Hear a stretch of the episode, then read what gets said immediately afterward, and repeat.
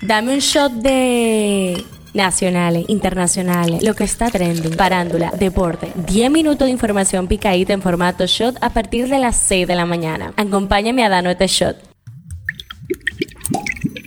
Buen día, feliz 5 de mayo, un viernes perfecto para tacos y margaritas, ahí mismito del fin de semana. Soy Gabriela de la O y esto es el Shot Diario. El tema que está caliente aquí, el preconcepto que permita renovar cada dos años el bufete directivo de la Cámara de Cuentas sería la principal causa que derivó a los problemas que mantiene actualmente ese órgano.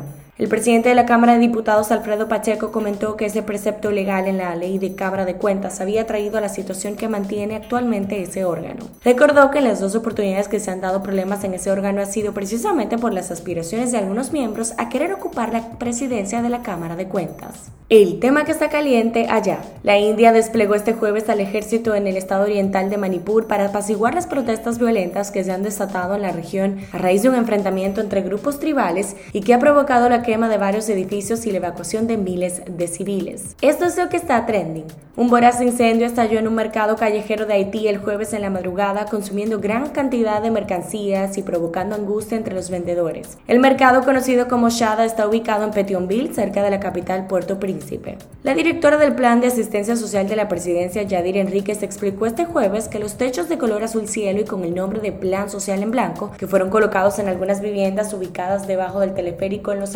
Alcarrizos, corresponden a un material que viene así. Tras haber sido cuestionado acerca de las actividades que ha llevado a cabo la entidad que dirige, la funcionaria indicó que entre ellas han estado la comida y esos techos azules. La nueva flotilla de camiones recolectores de desechos adquirida por el Ayuntamiento de Santo Domingo Este tendrá al volante un grupo de mujeres preparadas por el Cabildo para conducir maquinarias de alto nivel de operatividad. El artista británico Ed Sheeran no plagió la canción de Marvin Gaye Let's Get It On al componer su éxito mundial Thinking Out Loud, determinó un jurado de un tribunal de Manhattan este jueves y se salvaron los fanáticos de Sheeran porque el cantante había dicho que se retiraría de la música si era encontrado culpable. El Departamento de Trabajo de Estados Unidos ha multado a tres franquicias de la cadena de comida rápida McDonald's tras certificar que tenían a 305 menores de edad trabajando de manera ilegal, incluyendo a dos niños de 10 años. Los eventos de la República Dominicana. El artista puertorriqueño Austin Santos, mejor conocido como Arcángel La Maravilla, anunció a través de su cuenta de Instagram que visitará República Dominicana con su gira Just Time el próximo 10 de junio. En las efemérides. Tacos y guacamole cada 5 de mayo de Estados Unidos ve este desfile de sabores con motivo de una festividad de México, la Batalla de Puebla, aunque en aquel país es frecuente confundir la fecha con la conmemoración de la independencia mexicana. Esta es una fecha en la que se come tacos en conmemoración a la cultura de México y aquí en el país está ganando mucha notoriedad. Hablando un poco de salud, el ministro de Salud Pública, doctor Daniel Rivera, llamó a tomar precauciones ante la presencia del polvo del Sahara, principalmente a personas con padecimientos respiratorios, a quienes recomienda el uso de mascarillas. Un shot deportivo. Los domicilios del argentino Leo Messi, el brasileño Neymar y el italiano Marco Verratti han recibido un refuerzo de agentes de seguridad después de los insultos proferidos por varios cientos de hinchas del Paris Saint-Germain frente a la sede administrativa del club.